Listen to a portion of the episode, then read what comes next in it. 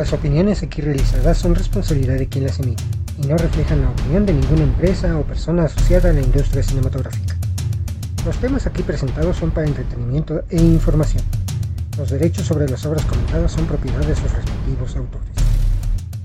Bienvenidos una vez más a Kike Cinefilo, el podcast donde hablamos de cine y un poquito más. Y después de una semana en la que no hubo capítulo, retomamos el ritmo para ahora hablar de un tema que si bien ya tratamos en su momento. Ahora vamos a hablar de las series animadas que han sido llevadas a la pantalla grande. Quédense conmigo, les recuerdo que pueden ya ver en video este podcast a través de Spotify y YouTube y a la mayoría de las plataformas de audio lo pueden encontrar. Iniciamos.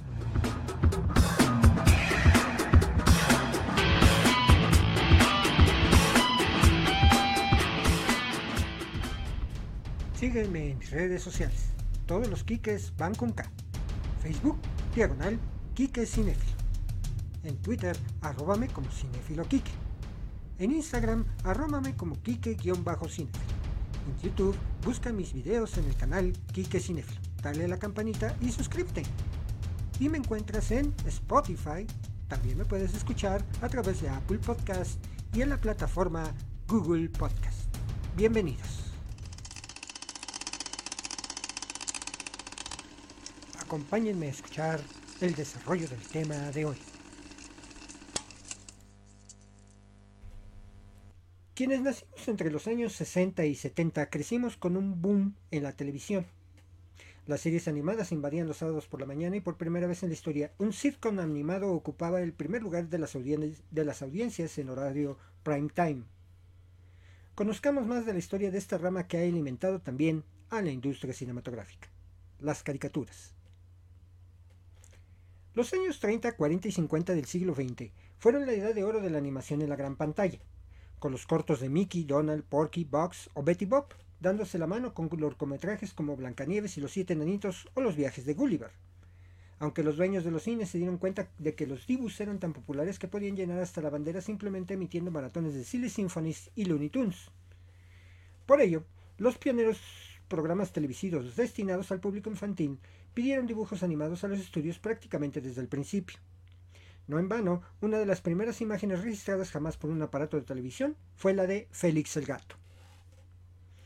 En 1957, el estudio neoyorquino Terry Toons, creador del Super Ratón y de Hickle and Jekyll, las urracas parlanchinas, lanzó Tom Terrific, su primera producción animada concebida exclusivamente para la televisión, ya había habido experimentos previos como el pequeño indio Pou Pou o el Crusader Rabbit de Jay Ward. Pero estos episodios de 5 minutos sobre un niño con poderes de transformación y su perro gigante fue un paso adelante en cuanto a la expresividad y la calidad de los guiones. Leonard Maltin la definió como una de las mejores series de dibujos de todos los tiempos, y el tipo sabe de lo que habla. Sin embargo, el modelo a seguir era la emisión de antologías integradas por viejos cortometrajes cinematográficos, Walter Lance Production lo hacía con Woody Woodpecker Show, en el que el pájaro loco, Chili Willy o Andy Panda solían aparecer en transiciones, algunas de ellas creadas ad hoc. Junto con el propio Lance, este también fue el sistema adoptado por Walt Disney para Disneyland y las antologías que llegaron después. Sobre el papel, se trataba de un acuerdo con ABC para crear hype de cara a la apertura de su parque temático. Pero algunos episodios recopilaban Silly Symphonies para un público nuevo. Disney aprobó la creación de un personaje original, Ludwig von Drake, para pequeños segmentos y transiciones, pero ni sus antologías ni el Mickey Mouse Club creaban aún contenido original de peso, pues el fundador creía que los posibilismos de producción de la tele terminarían por devaluar su marca. No fue un problema para su mayor competidora, la UPA, que firmó con la CBS para producir The Gerald McBoyne Boeing Show, ampliación de su oscarizado corto sobre el cuento del Dr. Seuss. También terminaron llevando a la pequeña pantalla a un personaje original, Mr. Magoo, además de adaptar las tiras de Dick Tracy. Su método de trabajo, conocido como la animación limitada, simplificaba los movimientos y dividía el plano en varios niveles reutilizables, lo que ayudó a reducir, a reducir costos. Dos animadores de la MGM iban a tomar buena nota de ello. William Hanna y Joseph Barbera perdieron muy poco el tiempo tras el cierre de su antiguo estudio, para el que crearon entre otros a Tommy Jerry, y en julio de 1957 ya habían firmado un acuerdo con el brazo televisivo de Columbia para, para fundar el primer estudio de animación centrado exclusivamente en la televisión. Su primer pelotazo llegó cuando The Huckleberry Hound Show, patrocinado por Kellogg's, entró en redifusión y se convirtió en un éxito cultural sin precedentes, llegando a aparecer en Desayuno con Diamantes. Su siguiente paso sería mucho más ambicioso que un contenedor de cortos protagonizados por alemanes parlanchines, y en el caso de Yogi, Robin Paredados. Y vaya, eh, yo me acuerdo estar muy chico cuando en el Canal 5 anunciaron The Huckleberry Hound Show.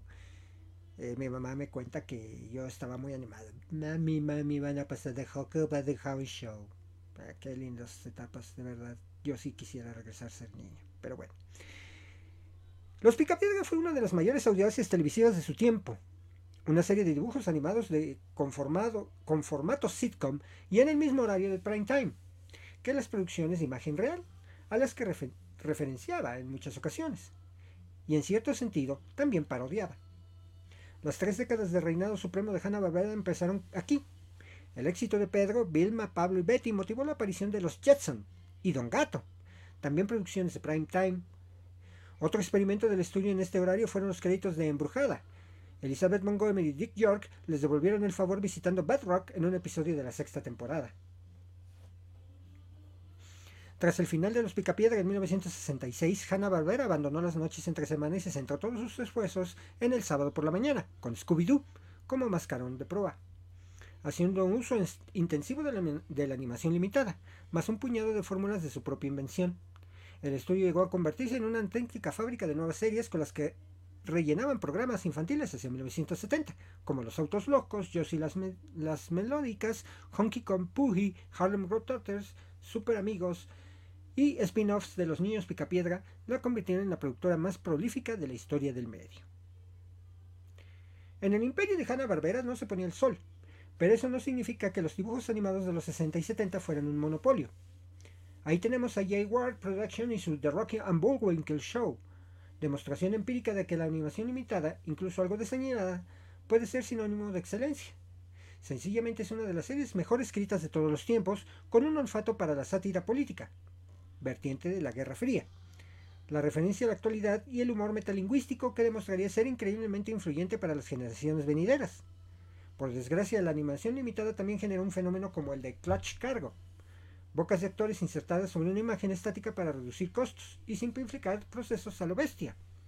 No, dejó de ser motivo de risa o ejemplo del nadir de un lenguaje expresivo, hasta que Quentin Tarantino lo introdujo en Pulp Fiction.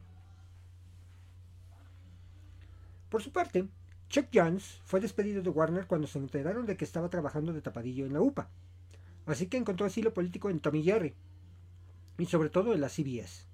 Su versión de How the Grinch Stole Christmas se considera tan canónica como el cuento original. Pero Bill Melendez y sus especiales de los Peanuts se le habían adelantado por solo una Navidad. A Charlie Brown Christmas arrasó en 1965, así que después llegaron Es la Gran Calabaza, Charlie Brown y A Charlie Brown Thanksgiving. Otros gigantes del periodo fueron Fritz Freleng, veterano de los Looney Tunes, y David H. DePatie, padres de The Pink Panther Show. Se trataba de una ampliación natural de los títulos de crédito de las películas. De hecho, los cortos tuvieron una primera vida en los cines antes de ser recopilados para la televisión. Aunque Freleng nunca dejó de ver cómo seguían apareciendo simultáneamente las dos pantallas gracias a un acuerdo con United Artists. Este estudio también tuvo su ración de adaptaciones del Dr. Seuss, entre las que destaca The Cat in the Hat, tiempos gloriosos con animadores deseosos de experimentar durante y más allá de El sábado por la mañana. Comprar los derechos de los pitufos fue una buena decisión para Hanna-Barbera, que consiguió entrar en la década de los 80 con su mayor éxito en años y a la larga la serie de sábado por la mañana más longeva de todos los tiempos. Pero por cada pitúfono había un refrito de éxitos pasados. The Flintstone Comedy Show, una adaptación de alguna propiedad vintage, The Little Rascals, The Fonz and the Happy Days Gang, o un vehículo estelar destinado a convertirse en kitsch casi automático, The Gary Coleman Show. Sobre todo, la autora indestructible Hanna-Barbera le abrió la puerta a las licencias de juguetes y videojuegos con su serie de Pac-Man, señalada por muchos estudiosos como el principio del fin. Era lógico que el estudio metido en una vorágine de producción sencillamente insensata acabará cediendo a la presión en 1977. Los creadores de Scooby-Doo, Joe Robbie y Ken Spears, decidieron fundar su propia firma, Ruby Spears Production, especializada desde el principio en las franquicias y los remakes de otras propiedades. Incluso hicieron una, una serie sobre el cubo de Rubik, señal suprema de cuál era la tendencia del mercado. Extensiones de marcas jugueteras, sinergias corporativas que ayudarán a no dejar ni a una estantería limpia de cara a las navidades son los tiempos de Transformers, G.I. Joe, He-Man, My Little Pony, las tortugas ninja, los osos amorosos, Jem y los hologramas. Fueron en muchos casos. Nos encontramos ante una auténtica situación de huevo o gallina, pero no es el caso de Adventures de Gummy Bears, serie que Disney adaptaba y dotaba de una mitología A, unas condenadas gomilonas de forma apócrifa. Eso sí, tras décadas considerándose demasiado para la tele, la casa del ratón cambió de dueños y entró en el baño de sangre con furia vikinga. Las patoaventuras cerraron toda una década e introdujeron a una nueva generación en las bondades de Carlos Banks. Gracias a Tex Avery, que en este panorama franquiciado y de escasa ambición creativa, la MTV decidió convertirse en un sinónimo de animación experimental. Empezó como un accidente afortunado, el éxito de videos musicales que, como el Sledgehammer de Peter Gabriel, le sacaban todo el partido a las últimas técnicas, llevó al canal a invertir en un proyecto tan rompedor como Look Television, en el que se daban la mano Peter Chung, creador de Aeon Flux, Mike Judge, Art Spearman y Charles Burns. Fue un producto de nicho y demasiado autoconsciente de su propia modernidad. Pero dejó de patente una gran verdad. A principios de los 90, la animación televisiva ya había dejado de ser sinónimo de entretenimiento infantil. De hecho, el Big Bang tuvo lugar en 1987 como pequeño segmento del programa de Tracy Ullman. Sí, hablamos de ellos. Hablar de ella como la serie en prime time más longeva de la televisión norteamericana sería reduccionista. Los Simpson solo se pueden comparar en alcance y ambición a la comedia humana de Balzac. Imposible extendernos aquí sobre su evolución, su galería de personajes o su impacto mesurable en la cultura occidental, Así que nos vamos a centrar en la influencia que probablemente la serie clave de nuestro periodo vital ha tenido en el terreno de la iluminación para adultos. Poco después de que el presidente George H. W. Bush le declarara la guerra explícitamente a Bart, la CBS le encargó a Brad Bird, antiguo alumno de Springfield, el desarrollo de Family Dog, un concepto nacido en la antología fantástica, Cuentos Asombrosos. Bird es una serie suerte de nexo común a muchas sitcoms animadas que, como matrimonio con hijos, antes que ellas se, consagraron a la destrucción creativa de la institución familiar.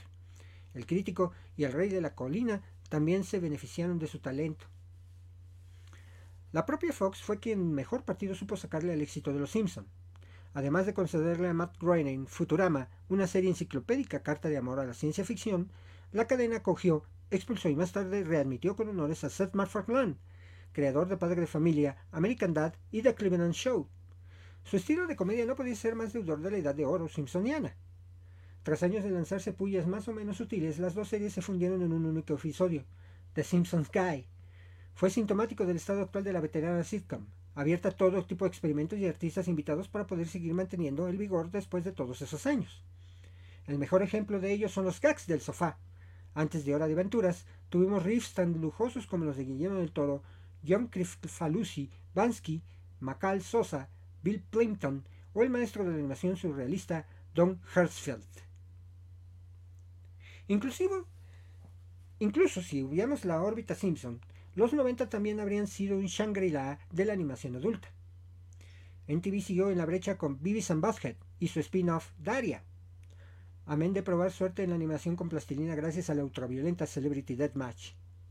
Por su parte, el canal de cable Cartoon Network decidió pescar a espectadores de la generación X con Space Ghost Coast to Coast, una perversión postmoderna de un viejo show del sábado por la mañana que generó diferentes productos derivados y al final acabó haciendo evidente la necesidad de Alton Swim, una franja horaria, universo alternativo dedicado a la animación más rompedora, que a hoy sigue marcando la pauta en ese sentido, aunque ya ni siquiera se especializa en dibujos animados. Y por supuesto, no podíamos acabar esta sección sin alabar la labor de South Park, que este año cumple dos, 25 años de laboriosa y desopilante cruzada contra la corrupción política en todas sus formas y manifestaciones. Su proceso de trabajo a medio camino entre Terry Gilliam y la pintada en los lavabos del instituto les concede una agilidad sin paragón a la hora de parodiar eventos de la actualidad. Si necesitas una prueba, puedes acceder gratis a los increíbles últimos episodios.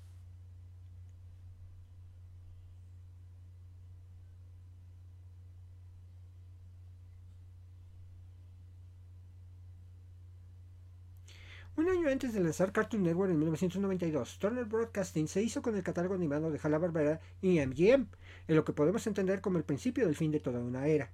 Los dibujos dejarían de pertenecer al sábado por la mañana y gracias a la magia de la tele por cable serían de un bien de acceso ilimitado, por un módico precio, por supuesto. En la práctica, esto se tradujo en una carta blanca para buscar nuevas y refrescantes formas de expresión. Por ello, Hanna-Barbera fichó a Fred Seibert, antiguo ejecutivo de TV y futuro fundador de Federator Studios, Bajo su tutela empezarían a entrar a Cartoon Network algunos de los nombres propios que definirían los primeros años de la animación en cadenas especializadas. Por ejemplo, Craig McCracken, que tuvo de Powerform Sports Girls, Foster Home, eh, la mansión Foster para amigos inimaginarios, las, super, chicas superpoderosas.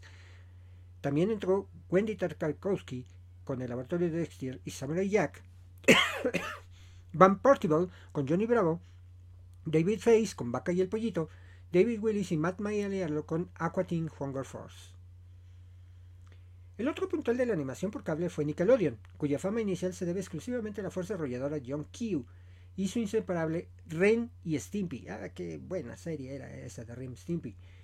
Su irreverencia, Krifowski quizá fuera el único animador consciente de que acabar con la ética del sábado por la mañana era su misión vital, acabó siendo un plato demasiado picante para los ejecutivos, que prefirieron primar el estilo de series tan valiosas como Rugrats, La vida de Rocco, Cat Dog y Oye Arnold. Sin embargo, Crefalucy acabaría siendo reivindicado como un auténtico ADN de Nickelodeon.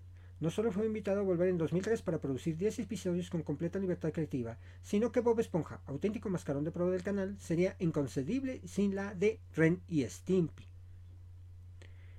Era inevitable que Disney acabase sumándose a la fiesta del cable. En realidad fue la primera que lo hizo en 1983, pero su relanzamiento y primeras producciones originales de animación no llegaron hasta principios de los 2000. The Proud Family y Kim, Possible fueron la avanzadilla, pero Phineas y Ferb fue su consagración como gran jugadora. Aún así debemos reconocer que sus grandes éxitos siempre han sido en imagen real, así que es lícito que se concentre en, este, en ese terreno.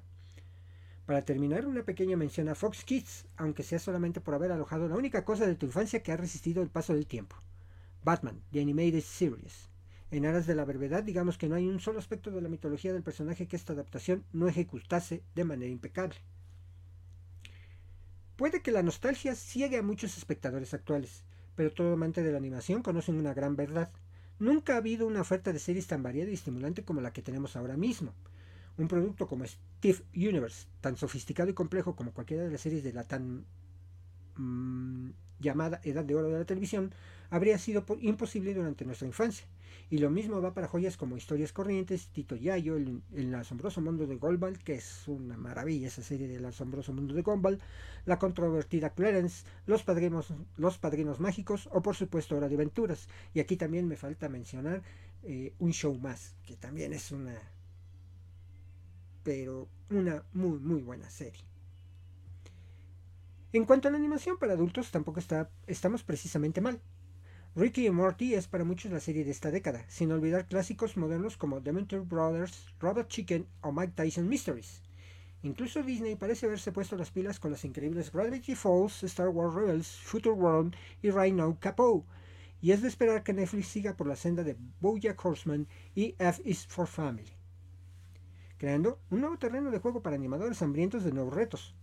Puede que el resto del mundo se esté yendo al garete, pero la animación televisiva norteamericana nunca se ha visto en otra, y que dure muchos, muchos años. Y bien, ahora les daré una lista de las mejores películas basadas en una serie de animación televisiva, según un servidor. No están en ningún orden, pero estas para mí son las mejores de la primera película que les hablaré es Bob Esponja, la película. Esta es una película de comedia estadounidense de acción en vivo y aventura animada de 2004, basada en la serie animada de televisión de Nickelodeon. Bob Esponja, la película, fue coescrita, dirigida y producida por el creador de la serie Steven Hillenburg, ya fallecido. Con secuencias de acción en vivo dirigidas por Mark Osborne. Cuenta con el elenco de la serie de Tom Kenny, Bill Fagerbaik, Clancy Brown, Roger Bompas y Mr. Lawrence. Y también tenemos nuevos actores que incluyen a Alec Baldwin, David Hasselhoff como el mismo, Scarlett Johansson y Jeffrey Tambor. Es la primera película de la serie de películas de Bob Esponja.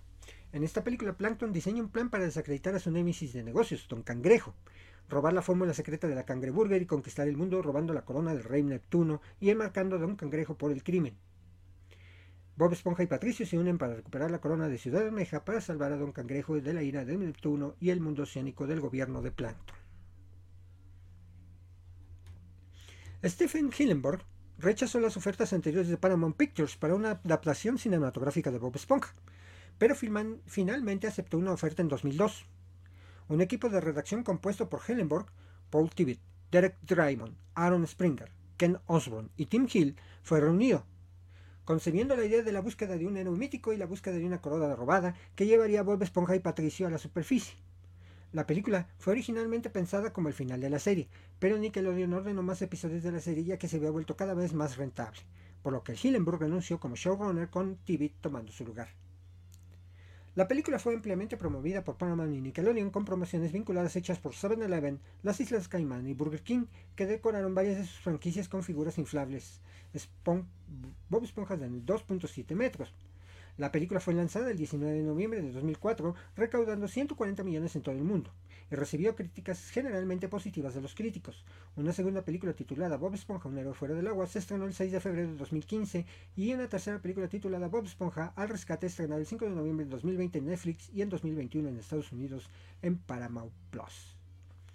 La película de Bob Esponja ganó 9.559.752 dólares en su día inaugural en los Estados Unidos.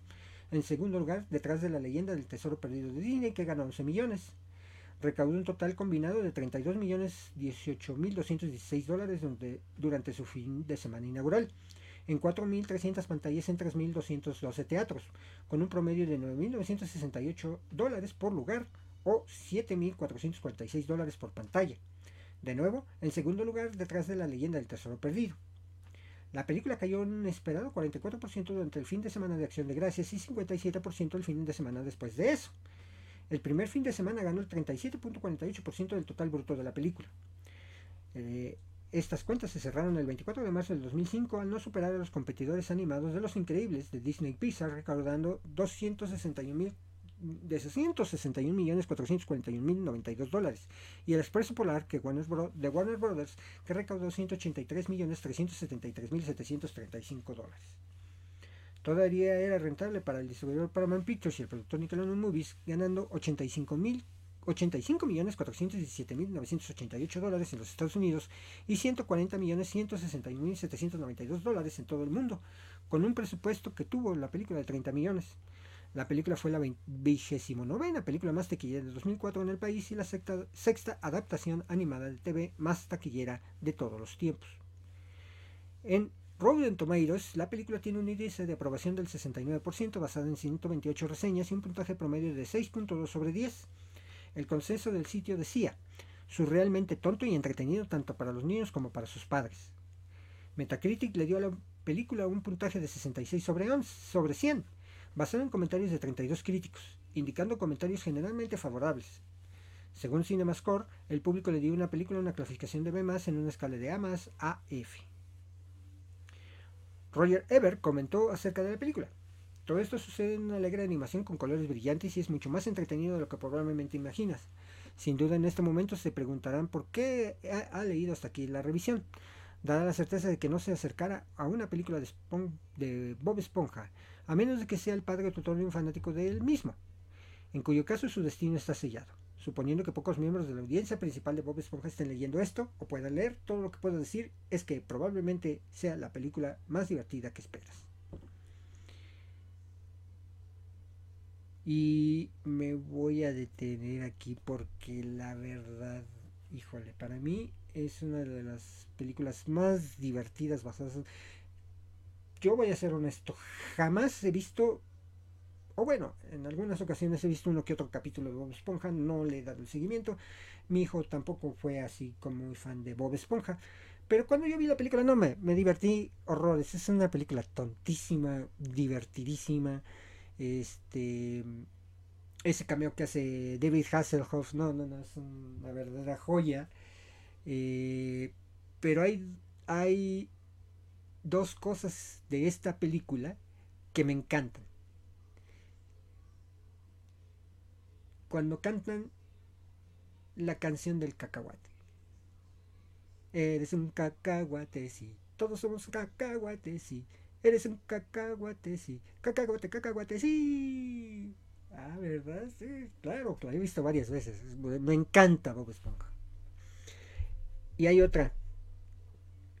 Eh, la escena donde pues está ya Neptuno también bajo el poder de los botes de carnada de Plankton. Eh, llega Bob Esponja y da un discurso muy motivador, por cierto. Se oye tonto, pero si lo escuchan y se lo desmenuzan, la verdad es que es un discurso muy motivador. Y empieza a cantar eh, una versión de una canción de Dee Snyder, de Twister Sister, que se llama I Wanna Rock. le rompe la madre a esa película.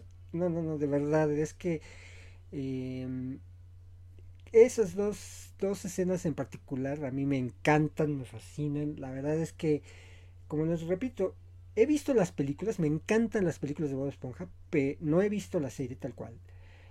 Pero sí, la verdad es que es un personajazo Bob Esponja, ¿no? Además es tonto. Eh, en una convención, la Mole eh, que es la Mole Comic Con que se hace aquí en México en los, en los meses de marzo, febrero-marzo, fui a y compré una playera en una tienda que se llama Máscara de Lácteos. yo jamás había vestido yo me resistí y me he resistido mucho tiempo a usar colores pasteles en mi vestimenta. Metalero al fin. Eh, en un momento dado llegué a usar camisas rosas, muy a mi pesar, pero me quedaban, las empecé a usar. Pero me llamó la atención una playera. Me encanta esa playera, es una playera morada, bueno, lila, y tiene a Patricia Estrella, eh, con una tabla clavada. No, me encanta esa playera y me encanta usarla. Obviamente, cuando yo salgo con mis hijos y ven pues, la edad de mis hijos y me ven a mí portando la playera, pues se me quedan bien y dicen, ¿qué onda con este, no?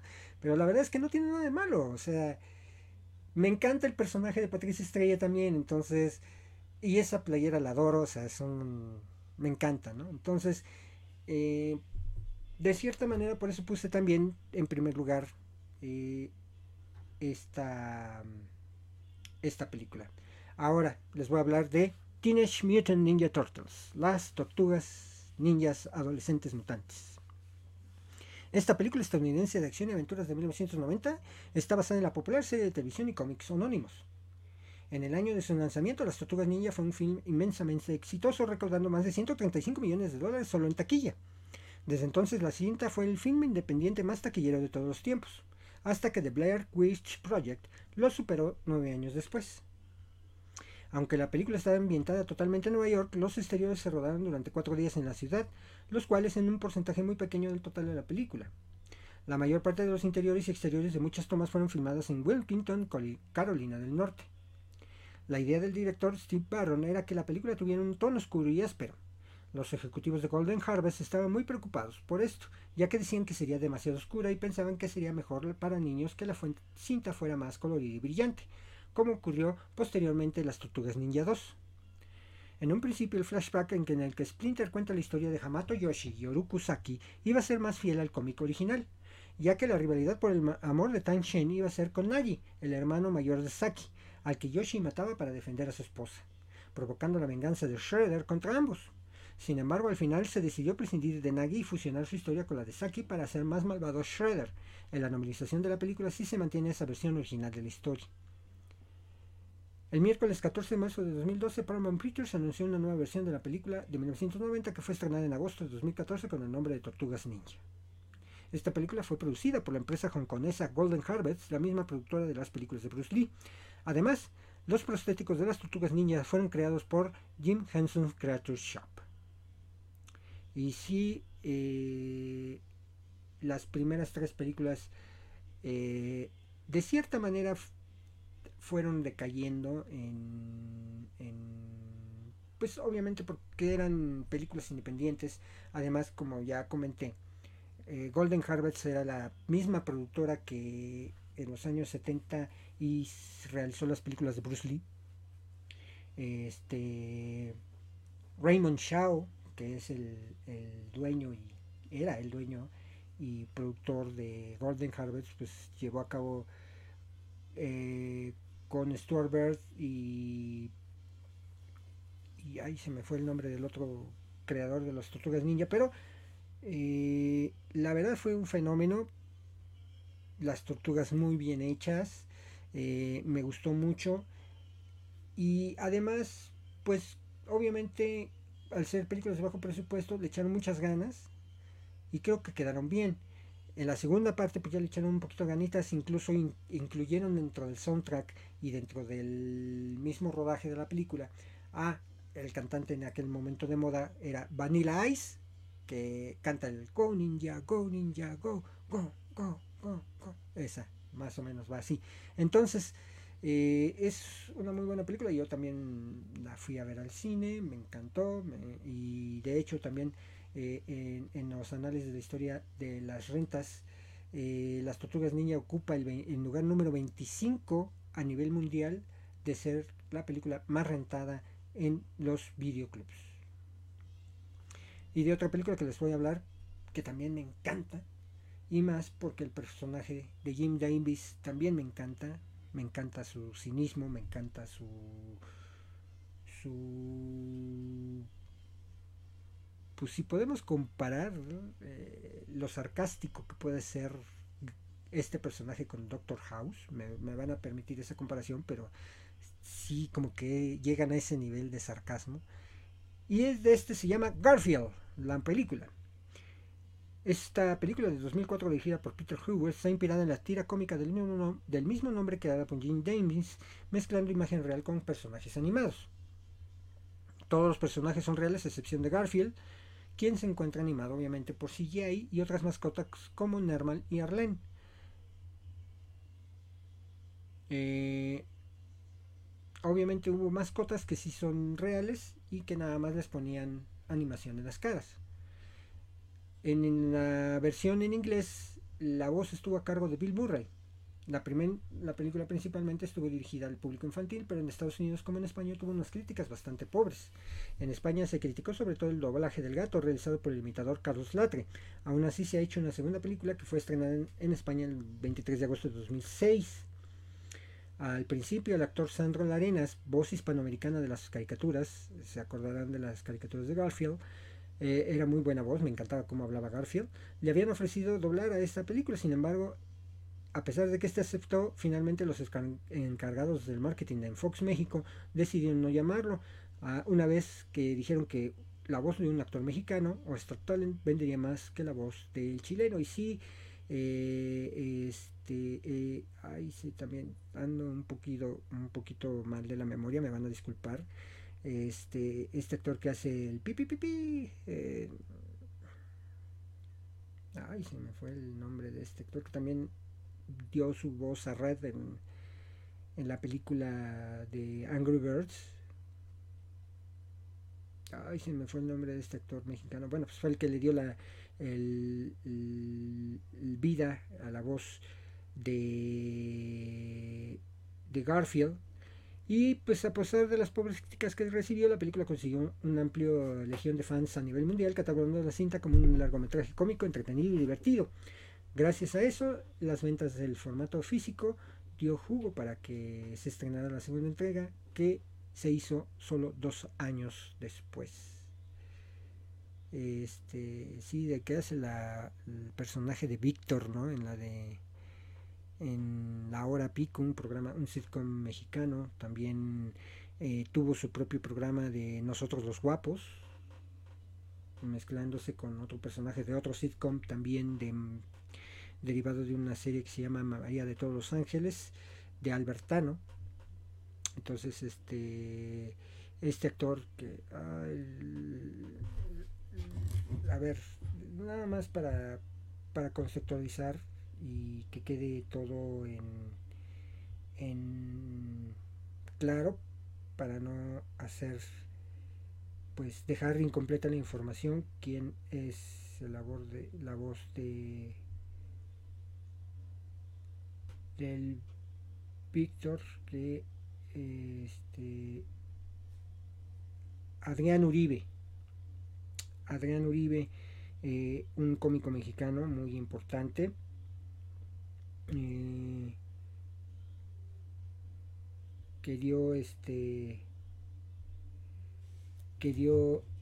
la voz a Garfield y como les comentaba también a Red de Los Rivers. Bueno, vamos a continuar.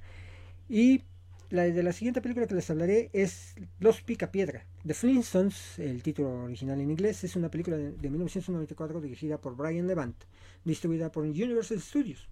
La película es una versión en imagen real de la serie anónima de la animación de Hanna-Barbera Production que, emitió, se emitió entre 1960 y 1966.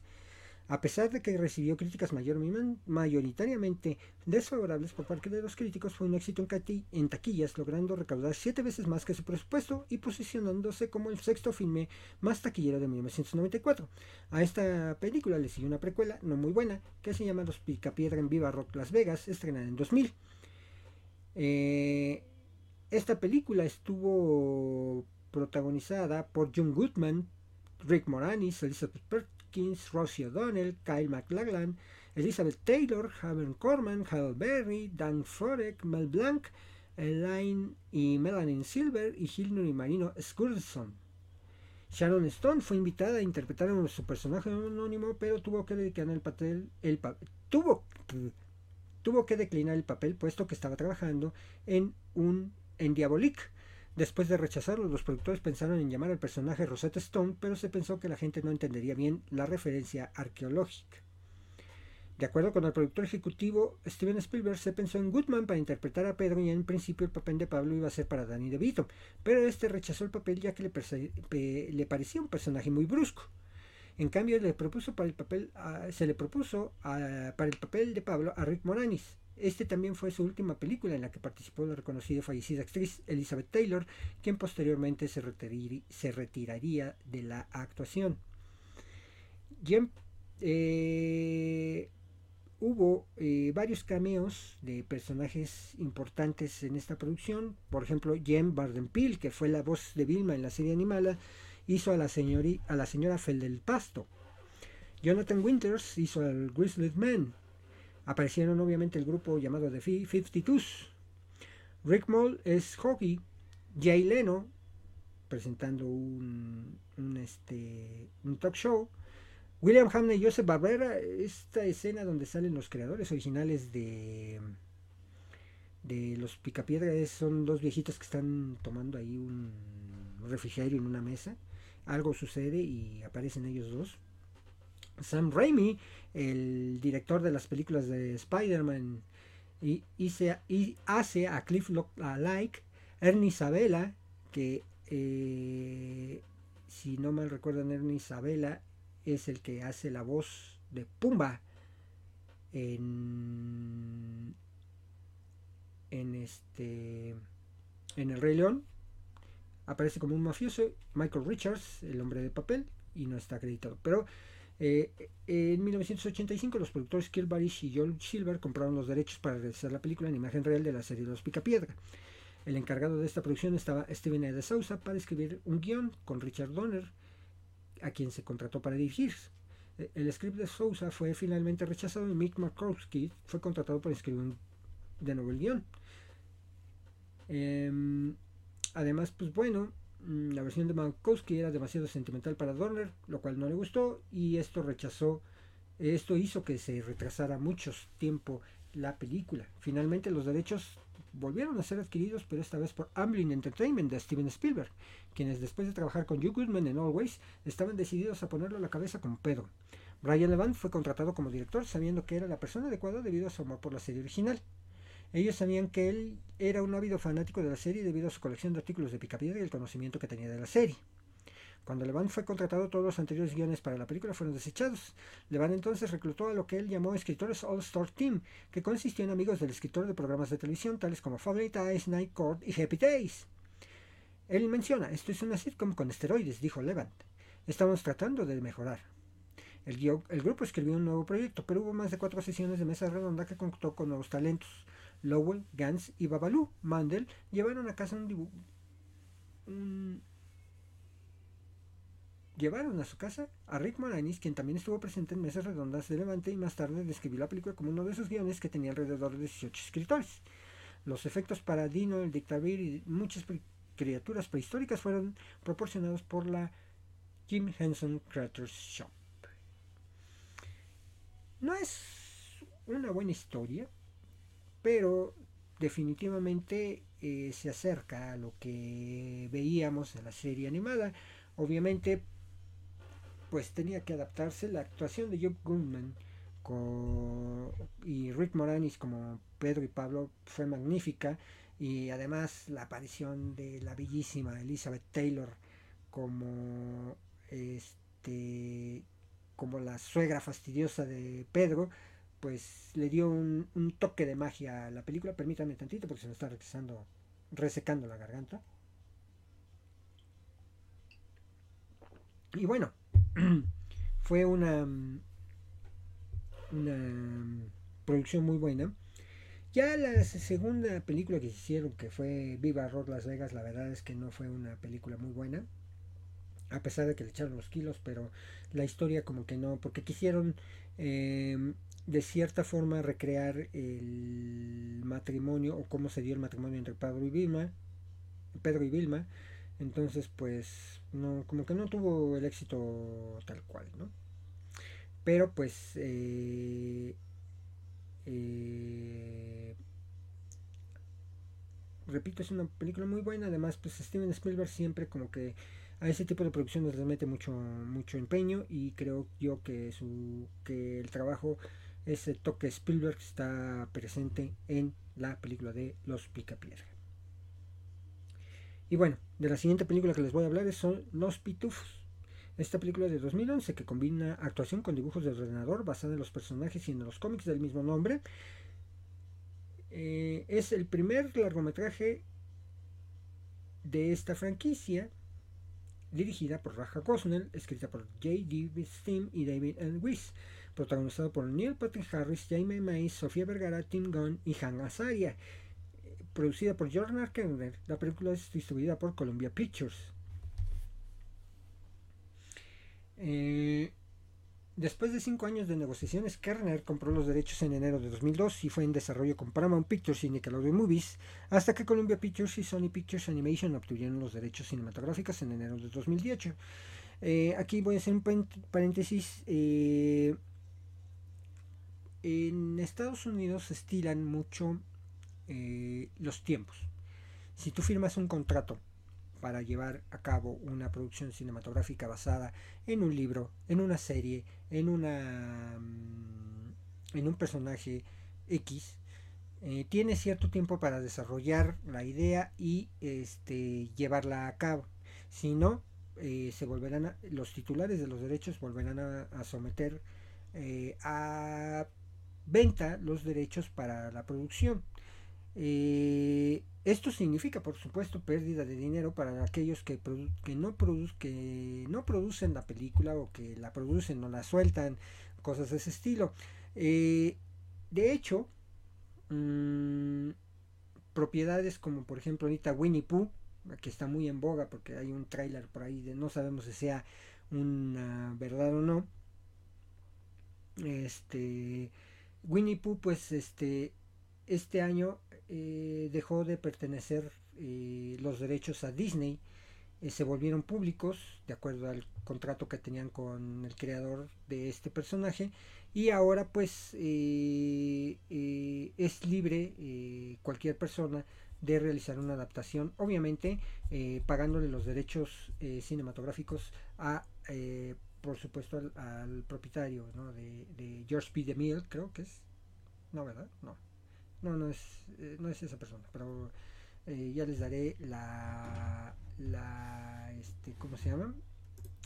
La razón de quién es el, el dueño de, de Winnie Pooh, pero ah, eh, como les digo, siempre pues el, el hecho de, de realizar algo basado en otro algo, pues implica compromiso.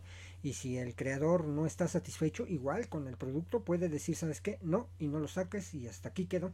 Entonces, eh, es algo que por cierto, pues, eh, de, cierta manera Disney ha tratado de realizar comprando franquicias como Star Wars, como Marvel, como todo eso, y eh, ha tenido éxito con unas, mediano con otras, pero siempre pues como que, que el asunto es generar ingresos sobre la, el producto que están comprando.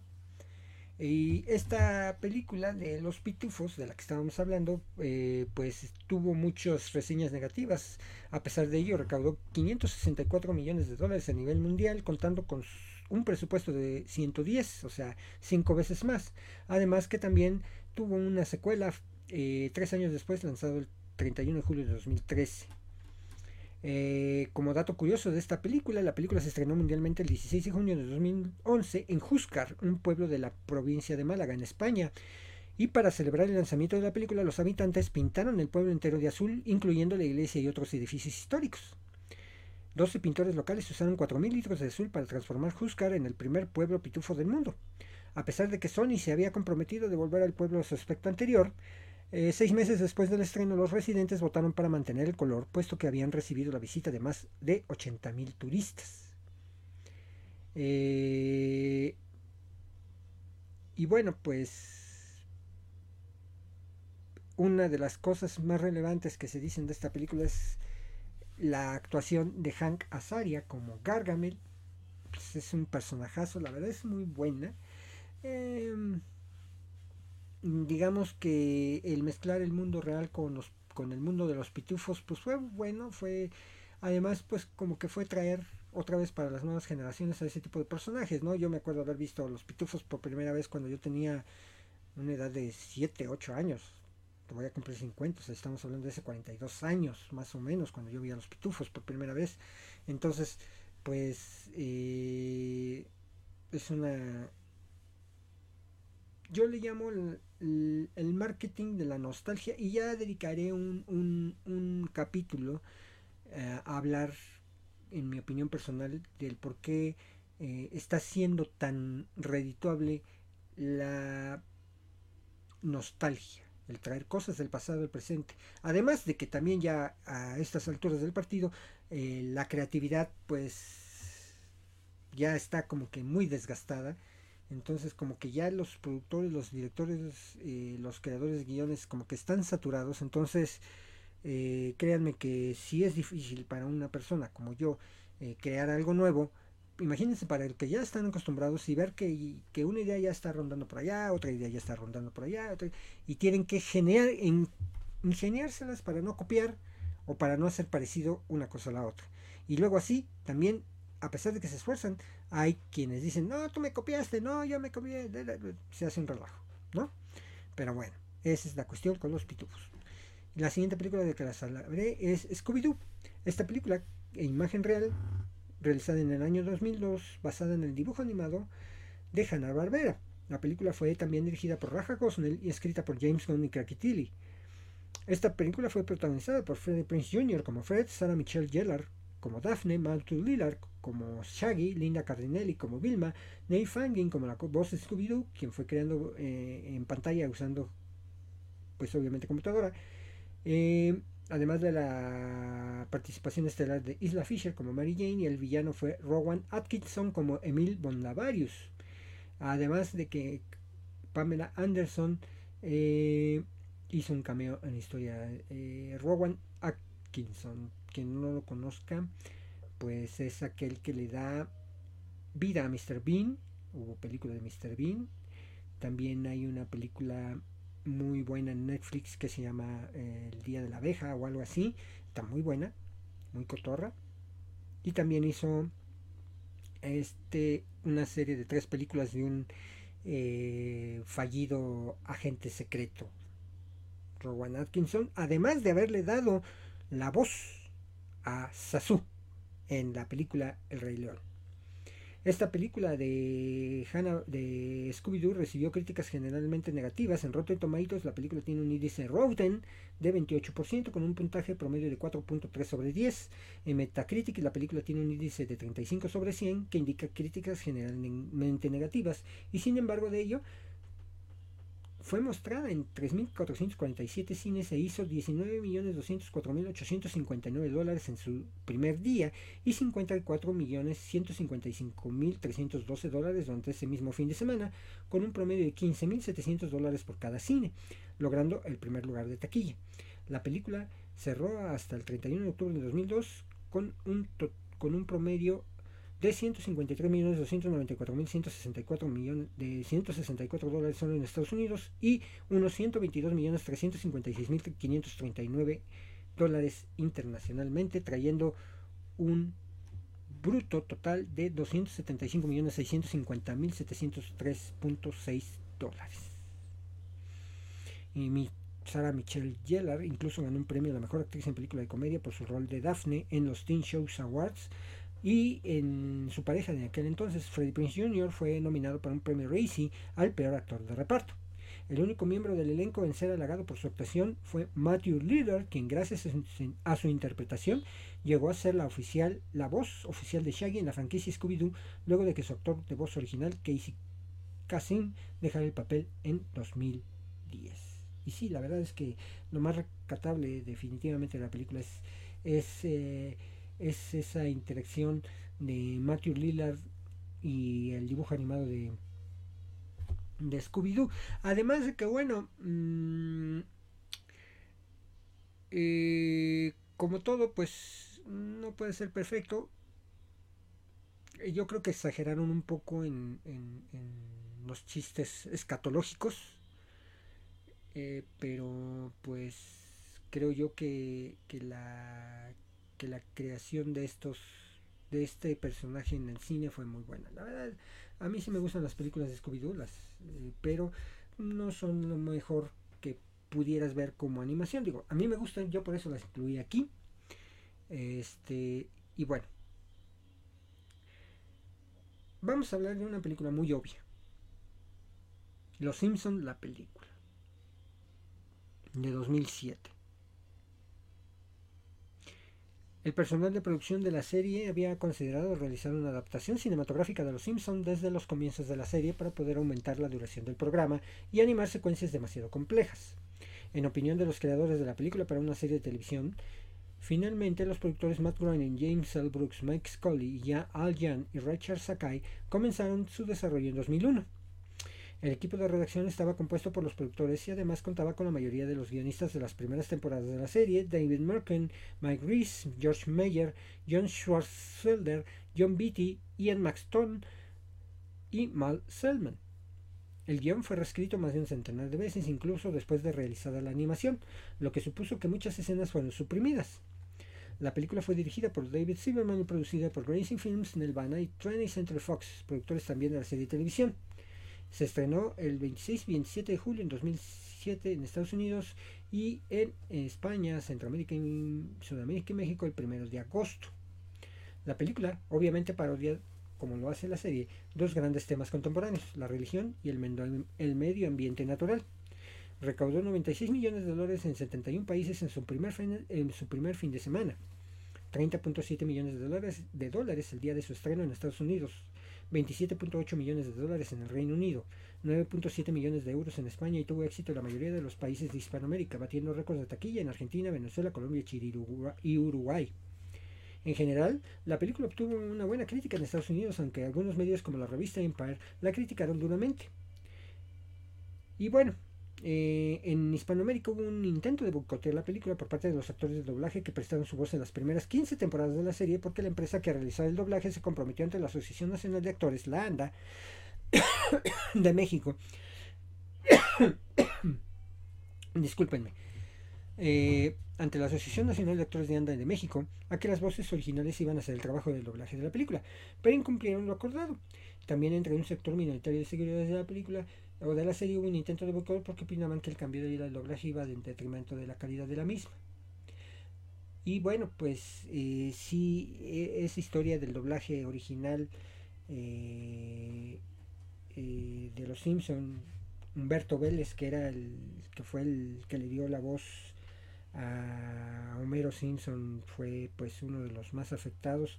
Él pues sí creía firmemente en que, hacer una, una este, eh, la película iba a ser pues algo bueno para ellos, pero finalmente eh, fueron otros personajes que terminaron por ser las voces hasta el momento de la temporada 31, si no me recuerdo va, este, son los que están haciendo las voces.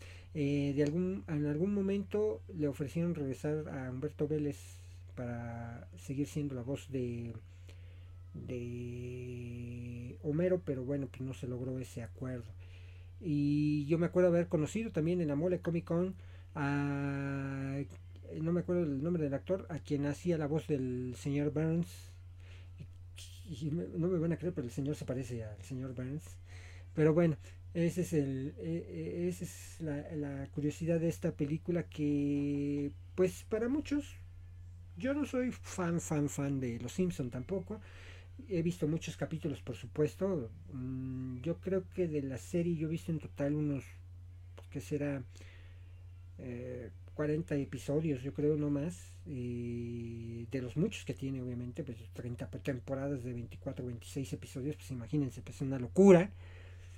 Pero eh, la película es muy buena, además que Green Day aparece, según interpretando la música de Los Simpsons. Eh, se tocó el tema de Danny, creado por Danny Elfman de Los Simpsons. Sin embargo, pues su utilización fue muy corta. Eh, y el score pues, fue, se trató de ser mm, lo más original posible. Y hubo, eh, por ejemplo, muchos cameos dentro del de la película por ejemplo, este estuvo Mini Driver, estuvo también Edward Norton, eh, Woody Allen, eh, Dan Castanella, obviamente. Eh, em, Isla Fisher y Erin Brockovich, la original Erin Brockovich, también realizaron cameos. Kelsey Grammer y este, también Johnny Knoxville pudo haber estado en esa película, pero al final del camino no, aceptó. Eh, ah, hubo personajes animados que la idea era que su de quien a quien estaban este pues parodiando hiciera su voz. Eh, este fue como el presidente de los Estados Unidos, que se supone que es Arnold Schwarzenegger, pero Arnold Schwarzenegger no da voz a su personaje en esta película. Y bueno, eh, hay... Esta película es una de las pocas películas que tienen una muy buena aceptación en el sitio Rotten Tomatoes, donde tiene un 90% de aceptación con 155 críticas positivas de un total de 175, siendo determinada como positiva. Revisó, recibió la posición 80 de 100 posibles, significando críticas generalmente favorables. En Metacritic de 36 críticas. 98, los periódicos The Guardian y The Times dieron a la película 4 de las 5 estrellas posibles. James Boone de The Times afirmó que la película alardea de las mismas referencias culturales astutas y los destellos de esplendor que se ha ganado la serie de televisión, un lugar que se extiende desde lo pequeño en la literatura comparativa de los PhD. Y bueno, eh, es una muy buena película, pero híjole, eh, es sí una extensión de la serie, por supuesto. Aparecen eh, en esta película el 90% de los de los personajes de la serie y pues estuvo bien su duración, dura aproximadamente 87 minutos y creo yo que fue suficiente para hacerle un homenaje cinematográfico a una de las series más exitosas de animación de todos los tiempos. Y de la que sigue es la segunda más, eh, más exitosa. Esta serie de animación lleva 25 temporadas, 27 años realizándose. Y se hizo una película que nada tiene que ver con lo que es la historia dentro de, esta película. Vamos a hablar de Soul Park Bigger, Longer and Uncut. Eh, más grande, más larga y sin censura. Esta película de animación satírica, bélica y musical de 1999 basada en la serie de televisión animada Soul Park creada por Matt Stone y Trey Parker. La película fue dirigida por eh, Trey Parker y parodia las películas de animación de Disney como La Bella y la Bestia y La Sirenita, así como el musical Los Miserables, y satiriza la controversia en torno a la exposición en sí. Cuenta con 12 canciones de Mark Shaiman Parker y con letras adicionales de Stone. La canción Blame Canada fue nominada para un Oscar de la Academia y la canción Uncle Fucker ganó un MTV Movie Award a la mejor interpretación musical. También fue un éxito en taquilla, puesto tuvo un presupuesto de 21 millones de dólares y recaudó más de 83 millones de dólares en todo el mundo. Esta fue producida por Paramount Pictures en asociación con Comedy Central y Warner Brothers y clasificada R por el lenguaje fuertemente generalizado, humor sexual crudo y algunas imágenes violentas por la Asociación Cinematográfica de los Estados Unidos. Originalmente la película iba a estar titulada como Soul Park All Hell Breaks Loose, traducido al español como Todo el infierno se desata pero la Motion Pictures Association rechazó el título debido a que la palabra infierno no era adecuada en ese entonces. Los críticos de cine fueron por lo general entusiastas con la película como una obra inteligente y divertida de la sátira política. Tiene un certificado de fresco con la, calificación de 81% en Rotten Tomatoes con un puntaje de 7 sobre 10 basado en 94 críticas, diciendo sus chistes, sus chistes son profundamente audaces y groseros, pero increíblemente divertidos al mismo tiempo y un 73 sobre 100 de calificación, lo que indica críticas generales favorables en Metacritic. Eh, el uso de la blasfemia en la película se ganó un lugar en la edición 2001 del, del, Guinness World Records por la mayoría de insultos en una película animada. Imagínense, 399 palabras profanas, incluyendo 146 usos de fuck, 79 usos de shit o mierda y 62, 66 usos de pitch, perra, 128 gestos ofensivos y 221 actos de violencia. En promedio, una cada 4.5 segundos. La canción Shut Your Fucking Face, Uncle Fucker, la palabra fuck es dicha solamente 31 veces. Espero que YouTube no me tumbe este, este comentario del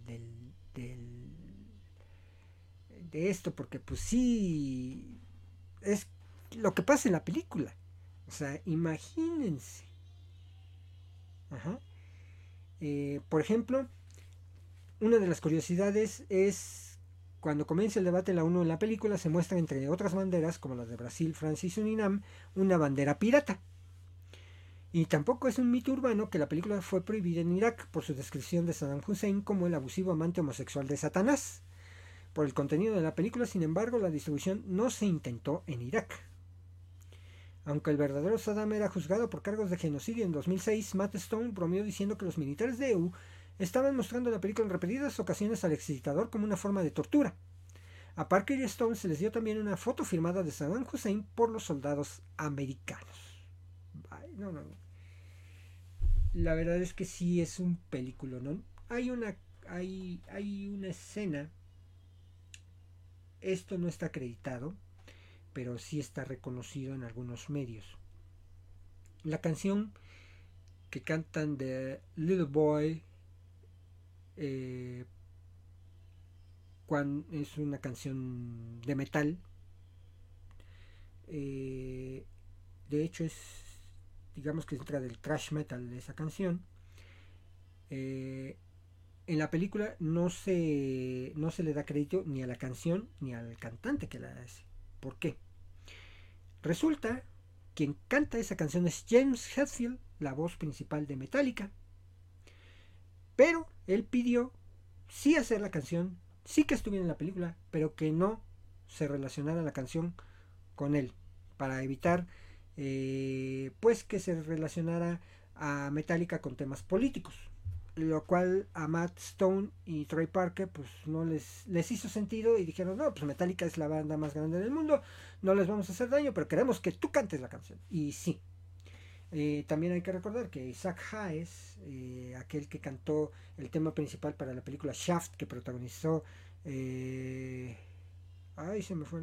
les digo que ando muy mal de la, de la memoria y ahorita que termine les voy a hacer el comentario al respecto. Este la verdad es que Isaac Hayes, como el chef, ¿no? le dio le dio alma y vida a South Park. Desgraciadamente, eh, pues como que también hubo fricciones por cuestiones momentáneas entre Isaac Hayes y, la dupla que creó South Park. Y por ahí de la temporada 17-18 dejó aparecer el chef en, en, la, en la serie. Entonces, pues bueno. Eh, ¿Qué decir de la participación de Isaac Hayes, un, cantante de rhythm, and blues que es muy bueno? Entonces, híjole, también le da una cuestión. Y de verdad, de verdad, eh, yo cuando vi la primera vez South Park, hubo un canal que, que abrieron aquí en México que hoy día ya no existe, eh, que se llama Locomotion, en donde pasaban mucho anime. Ahí de hecho yo vi la serie de Evangelion, que yo esperaría que hicieran una película de Evangelion. Este y vi South Park. No, yo me divertía todos los días. La pasaban entre 10 y si no me recuerdo, entre el horario de 10 y las 11 de la noche. Y no, yo, yo era muy divertido. Cuando me enteré que iban a sacar la película, dije, yo voy, yo quiero ir a verla. Aquí en México no la, no me acuerdo si la exhibieron o no en cines. Yo la, la terminé viendo en DVD por primera vez. Este, pero sí, no, fue, fue, es una maravilla esa película. Y de verdad, eh, quien se lleva la película, pues, obviamente son... Eh, pues los niños de South Park, sobre todo Kenny, es el, digamos, el héroe de la película. Y, eh, y por ejemplo, a este Satanás, a San Hussein, no, no, no, ¿cómo lo pitan? No, no, no, no, no, no, no, es una, una cosa quijo. Y pues la verdad no es muy bien recibida por mucha gente, pero pues yo creo que es uno de los parteaguas muy importantes que tiene la cultura norteamericana. Eh, alguien que se atrevió a hablar de todos los temas que involucran a la sociedad norteamericana, lo hace South Park. Lo ha hecho con la religión, lo ha hecho con la política, lo ha hecho con las enfermedades venéreas, con la homosexualidad, con los extraterrestres, con la sofilia, con, no, con infinidad de temas se ha metido eh, Park y dándole pues obviamente una mm, una vida tan larga que como les digo ahorita ya llevan 25 26 temporadas y pues ojalá y nunca se acabe South Park también porque eh, de estas dos series que les acabo de hablar longevas y que hay películas yo quisiera que bueno ahí ahorita hay unas películas que se llaman la guerra de los streamings y South Park Post-COVID en Paramount Plus. No las he visto, la verdad por falta de tiempo, pero las voy a ver voy, y se las comentaré después. Voy a dedicarle un, episodio a hablar de las películas de South Park, porque sí, sí, es importante conocer eh, el punto de vista de Matt Stone y Trey Parker. Y pues qué les digo, es una de mis películas favoritas. Eh, South Park Bigger, Longer and Uncut. De la siguiente película que les hablaré es Beavis and Butthead Do America. En español, Beavis and Butthead Recorren América, que esta película es una basada, está basada en la serie de televisión Beavis and Butthead de MTV. Fue producida por Paramount Pictures en asociación con 20th Century Fox y MTV Films, coescrita y dirigida por el creador Mike Judge. La película se convirtió en, la, en diciembre de ese año, se convirtió en la, película más taquillera de la historia de apertura hasta que fue derrotada el año siguiente por Scream 2 y posteriormente en una semana por Titanic.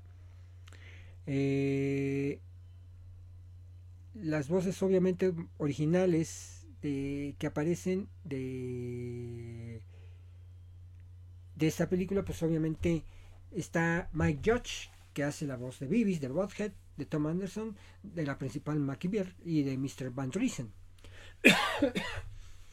Demi Moore y Bruce Willis, Robert Stack, Loris Lickman, Richard Linklater, Dale Reeves, Chris Kinnear, Lisa Catherine Collins, Elf Hofer, Ethan Darling, Christoph Brown, Eric Bogosian y, y Jacqueline Barba, Pamela Blair, hacen voces para esta película. Y dentro del soundtrack, curiosamente no hay una, canción de Metallica, eh, a pesar de que... ¿Quién es? Bibis and Bothead. Bibis, ¿verdad? Bibis es el que hace... Eh, el que porta la playera de Metallica y Bothead el de ACDC. Si hay una canción de ACDC en el soundtrack. Por ejemplo, en el soundtrack está Isaac Hayes con Two Cool Guys, Love Rose Coaster con Red Hot Chili Peppers, que tuvo un número uno y esta canción está incluida en su álbum Californication. I'm Nobody de El Cool J, Ruskin Society Tanks and Cannibal Girls de White Zombie, I Wanna Riot de Rancid and Stubborn Stars, Walk on Water de Ozzy Osbourne, Snakes de No Doubt, Pimp and S de Mad Head, The Lord is a Monkey de Butthole Surfers, White Trash de Southern Control of the Skids, Gun Shooting de ACDC y Lesbian Seagull de Engelbert Humperdinck. Ese es el soundtrack que también tiene. Es una historia muy buena. También ya vi la, nueva película que hicieron de Beavis and Butthead The Universe, que recorren el universo. La verdad es que eh, se me hizo una película tediosa. La quité yo creo que al 75%. Ya no podía. Y no tiene el chiste que tuvo eh, Beavis and America. Eh, la verdad es que esta, este intento por traer de nueva cuenta los personajes, pues no fue muy bueno. Sin embargo, eh, hace, hace un rato que estaba yo viendo Paramount Plus, eh, me di cuenta que ya hay una nueva serie, una, una nueva temporada de Vivis and Bosket, producida obviamente por MTV, eh, que es parte de, de Viacom Studios, que es propietario de la marca Paramount Plus, todas estas marcas. Entonces, pues bueno, yo les recomiendo que vean Vivis and Butthead to America. La verdad es que esa sí película sí tiene pies y cabeza. La de Vivis and Butthead Do the Universe no la tiene. Se las recomiendo. Y de la última película, y esta es una integración que me pidió un, un amigo de este podcast. Eh, el amigo se los voy a decir ahorita cómo se llama. Eh, este amigo los comentarios de eh, mm,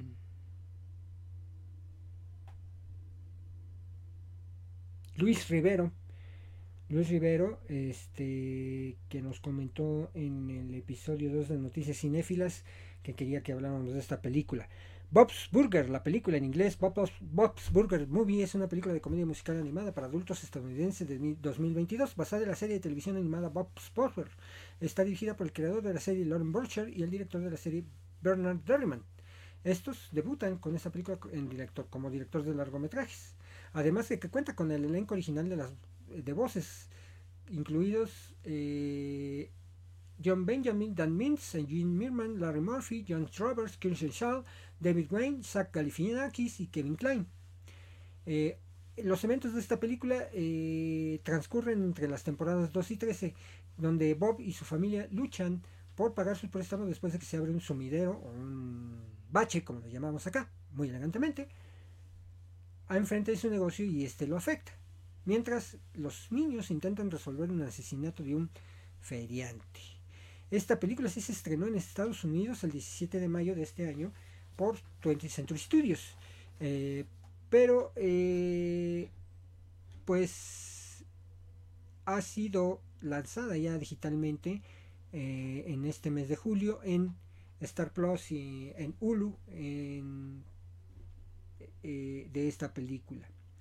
Pues bueno, y además esta película pues sí tiene buenas reseñas.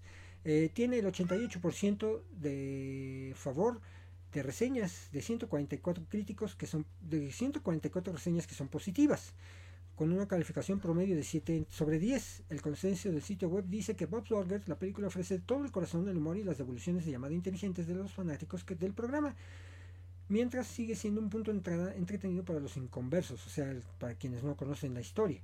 Metacritic utiliza un promedio ponderado, asignó a la película un 7 una puntuación de 75 sobre 100 según 35 críticos, lo que indica críticas generalmente favorables.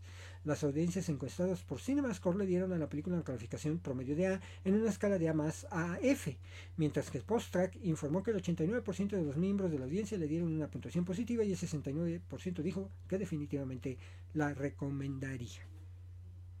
Y bueno, pues este es el, el capítulo, ya les hablé de mis favoritas, y de la favorita de un, de un seguidor de este programa. Permítanme.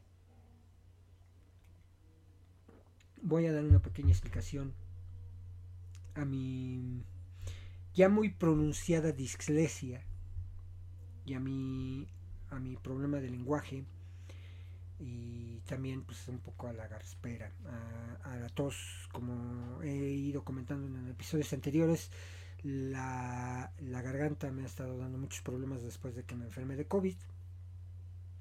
Es parte del proceso de recuperación del COVID.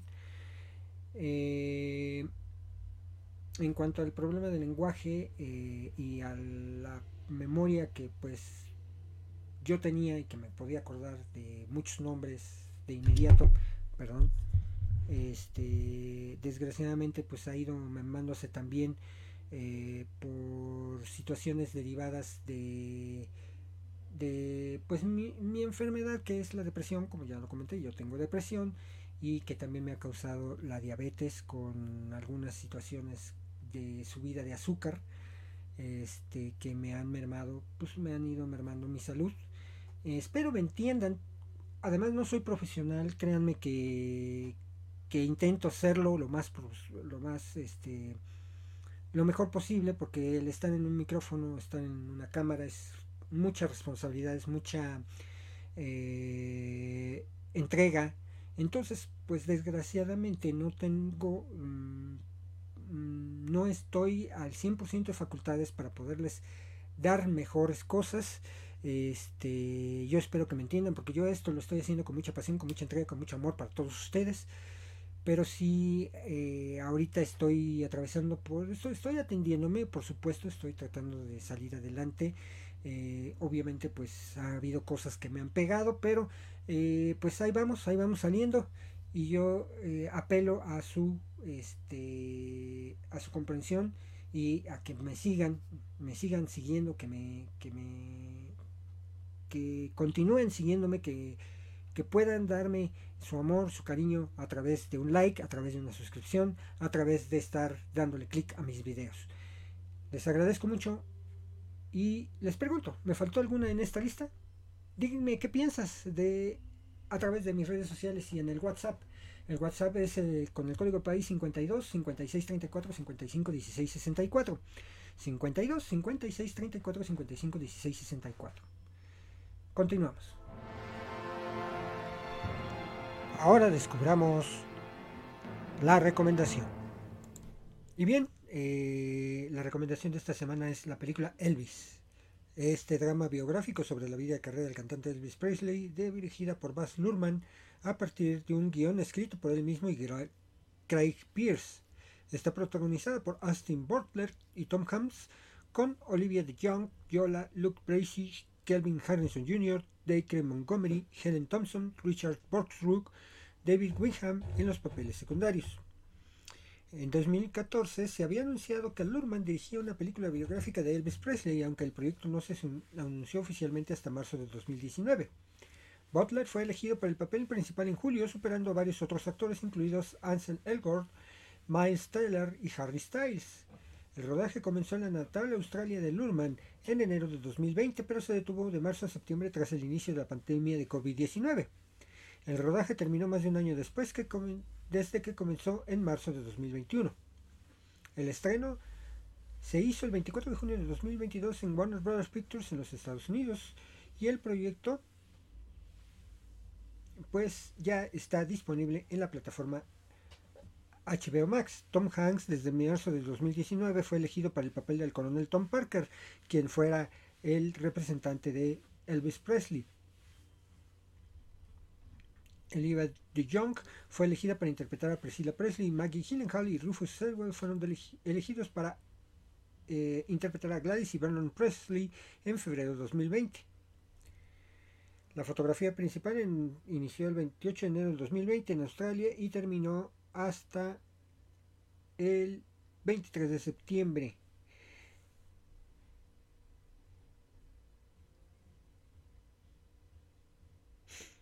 Y bueno, pues eh, acabo de ver esta película en HBO Max. Es una película... Mm, de hecho, también hoy vi la película de mm, Romeo y Julieta. Ambos, eh, eh, de Baz Luhrmann. También hay que recordar que el Gran Gatsby, eh, también protagonizada por Leonardo DiCaprio, es dirigida también por Baz Luhrmann. Este director que tiene como característica en sus películas filmar con cameos rápidos, con este, movimientos intensos de cámara, mucho tiene mucho de acercamiento hacia las caras de los protagonistas, entonces, eh, y además pues siempre han sido mm, sus películas muy, muy interesantes, también hay que recordar que él hizo Moulin Rouge, si no me recuerdo, entonces pues eh, el, trabajo que hizo con Elvis Presley fue muy bueno, la verdad el, eh, este tipo que eligieron para hacer Elvis, pues lo hizo perfectamente bien, que fue este actor que les acabo de mencionar, eh, Aston Butler, que hizo Austin Butler, que de verdad hizo muy muy buen papel, se la recomiendo mucho en la plataforma HBO Plus, ya la pueden ver, en algunas plataformas está como de renta y compra, entonces disfrútenla. Además también la actuación de Tom Hanks y yo estoy apostando porque él va a tener el, el Oscar este año por actor de reparto por este papel. Esperemos que así sea. Continuamos. Los invito a reflexionar con la frase cinematográfica. La frase cinematográfica de esta semana es Yaba Dabadu. Ya ni les digo, ¿verdad? ¿Quién la interpreta? Bueno, pues gracias a todos por su apoyo, por sus likes y dislikes, por quedarse hasta el final del episodio. Este servidor, desde el inicio de este proyecto y hasta este capítulo, ha pasado con un mar de emociones, alegrías, tristezas, pero lo que sí les quiero asegurar que seguiré siendo lo más profesional posible y trabajaré para darles lo mejor de mí. Gracias infinitas. Esto fue Kike Cinefilo, el podcast donde hablamos de cine y un poquito más. Hasta pronto. Producción, guion, cámara, micrófono, edición, investigación y todo lo demás lo hice yo. Martín Enrique García Ruiz 2022, todos los derechos reservados.